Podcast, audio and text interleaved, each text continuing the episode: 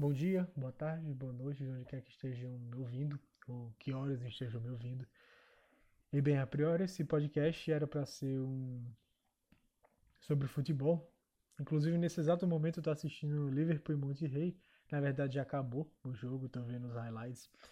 Mas, enfim, eu não me sinto motivado a fazer uma pauta única, então eu vou acabar falando aqui não só sobre futebol, mas qualquer assunto que eu queira falar, sobretudo a quadrinhos, mangás, filmes que eu já assisti, séries, enfim, coisas que eu já consegui consumir um material cultural e comentar aqui sobre. É, isso pode até me fazer me sentir mais motivado a a ler mais coisas para poder comentar aqui se eu realmente me dedicar a esse podcast, que eu não acho que vai acontecer, mas enfim. O que é que acontece? Uh, esse episódio de hoje em específico é sobre o Watchmen. Watchmen se passa no contexto de Guerra Fria e é maravilhoso, cara. A gente pode falar aqui da arte do Dave Gibbons, do Dave Gibbons, perdão, que não é lá essas coisas, mas se você prestar atenção na arte dos anos 80, que mais ou menos quando a obra foi foi escrita lá para 1985, eu acho. Uh, mas compensa muito com o roteiro, porque o roteiro dessa história é excelente. A arte do Dave Gibbons acabou evoluindo muito, se eu não me engano foi ele quem, quem desenhou Kingsman também, a arte também é, é muito legal, é bem, é bem, combina muito com a história, então combina com o roteiro, o, a arte do, do Dave Gibbons. Enfim, o Watchmen ela não precisa de cenas de da HQ, ela não precisa de umas de cenas é, escabrosas, magnânimas para demonstrar toda a ação da, da obra, porque ela tudo é compensada com bom, excelentes diálogos, com um roteiro muito bom e um plot maravilhoso, personagens muito bons, extremamente filosóficos, porque teve muita referência para escrever os personagens, por exemplo. O Rochar que a gente pode dizer aqui que ele tem muita na questão de Nietzsche, né? Quando ele fala o monólogo do Pagliatti, que acaba aplicando a ele mesmo. Se você pegar uma interpretação daquela frase do Nietzsche em que se você olha muito tempo para um penhasco, o penhasco acaba olhando para você de novo, que basicamente é a interpretação de que se você luta muito tempo com monstros, você acaba se tornando um, ou pode acabar se tornando um. Então, é, são, são personagens que têm uma, uma alegoria filosófica por trás deles, é, filosófica e sociológica também. A gente pode ver muito uso da força.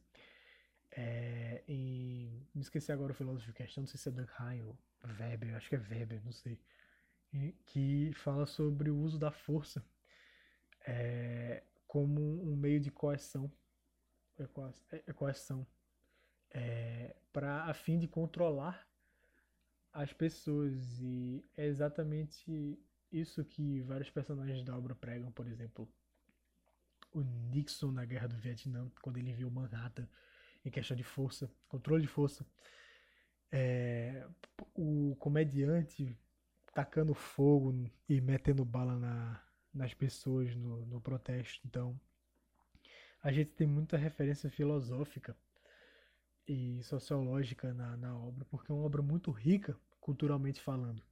O Watchmen é uma obra que compensa a arte dos anos 80 com um roteiro atemporal.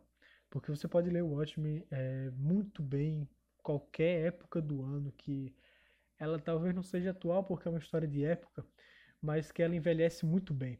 A obra ela é maravilhosa, cara.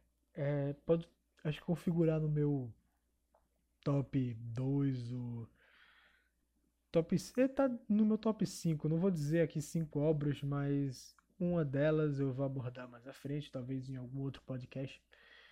Mas o Watchmen é sensacional. A maneira em que o, o Alan Moore explora a Black Pill do, do, do Edward Blake é sensacional. Ele é definido como uma paródia da sociedade, quando na verdade eu acho que paródia é um termo meio errôneo, quando deveria ser usado uma sátira da sociedade, já que ele não parodia a sociedade, ele faz uma sátira a ela, é, sendo muito mais exagerado do que ela. Ele acaba é, expondo os podres que as pessoas querem é, esconder.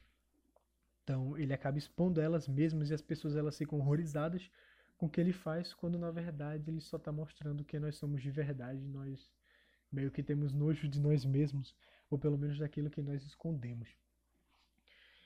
Essa é uma interpretação minha sobre o Edward Blake, e acho que descendo os graus de, de pio a gente tem o, o Rorschach.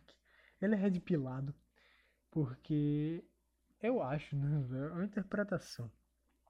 O Rorschach ele chega a ser considerado um red pill porque ele sabe das merdas do mundo, mas ele tenta resolver. Ele é diferente do Blake, ele não taca o foda-se pra, pra tudo, sabe? Ele, ele tem o direcionamento certo, mas os métodos dele não são tão ortodoxos assim, e ele acaba que tem várias é, influências do. Ele acaba influenciando a si mesmo, sei lá como é que eu tô falando. Tô com a fome do caralho aqui, puta que pariu. Eu não vou cortar essa parte, vai, vai no cru mesmo. E é isso, cara. A gente poderia falar aqui do, do Dr. Manhattan ou do Ozymandias, mas basicamente seria. Ozymandias eu nem vou falar. Talvez eu fale aqui do Dr. Manhattan, que é um contraponto interessante, porque enquanto o Rorschach ele é baseado na sua própria moral e o Blake é imoral, a gente tem um contraponto dos três que seria a moralidade, que é o Dr. Manhattan. O Dr. Manhattan é extremamente imparcial. Muitos diriam que ele é o juiz perfeito, porque ele é capaz de julgar as pessoas sem nenhum discernimento moral ou parcial da coisa, sem se compadecer de nada. Então, ele só ia julgar os fatos e apenas os fatos expostos. Por isso que ele poderia ser considerado o juiz perfeito, porque ele não faz juízo de nada. Ele é totalmente parcial, ele não tem subjetividade humana, ou pelo menos aparenta que não, já no final da obra é revelado, os Imandes revela que ele tem, mas ele é desprovido de reações. Mas ele é imparcial para com a humanidade, tanto é que ele tem que fazer um apelo a Lori para que ela é, interceda pela humanidade, tentando fazer um, um apelo a ele. E, bem, Acho que comentando aqui alguns personagens, minha fome tá batendo, vou tentar procurar alguma coisa ali para comer. Puta que pariu, tô com a fome do caralho aqui. Tô até tonto já. Ah, enfim, cara. Esse foi um episódio aqui, ficou bem merda, mas eu vou postar assim mesmo. E minha recomendação de Watchmen é isso, cara. Se eu pudesse dizer um quadrinho assim, 10, 10. 10 não, 9 de 10. A arte, por mais que seja dos anos 80, não é uma arte que me agrade, vale a pena ressaltar aqui que isso tudo foi opiniões, interpretações minhas. Eu diria um 9,5 barra 10. É. Watchmen é, figura no meu coração porque foi uma das obras que abriu mais meu olho para questões sociológicas e filosóficas é, sobre o mundo e me deu um interesse maior para aprender mais sobre filosofia e sociologia partindo do ponto de vista de coerção e, e moralidade. É isso, meus queridos. Muito boa tarde, bom dia e boa noite. É, é isso. Valeu, até a próxima, se houver uma próxima.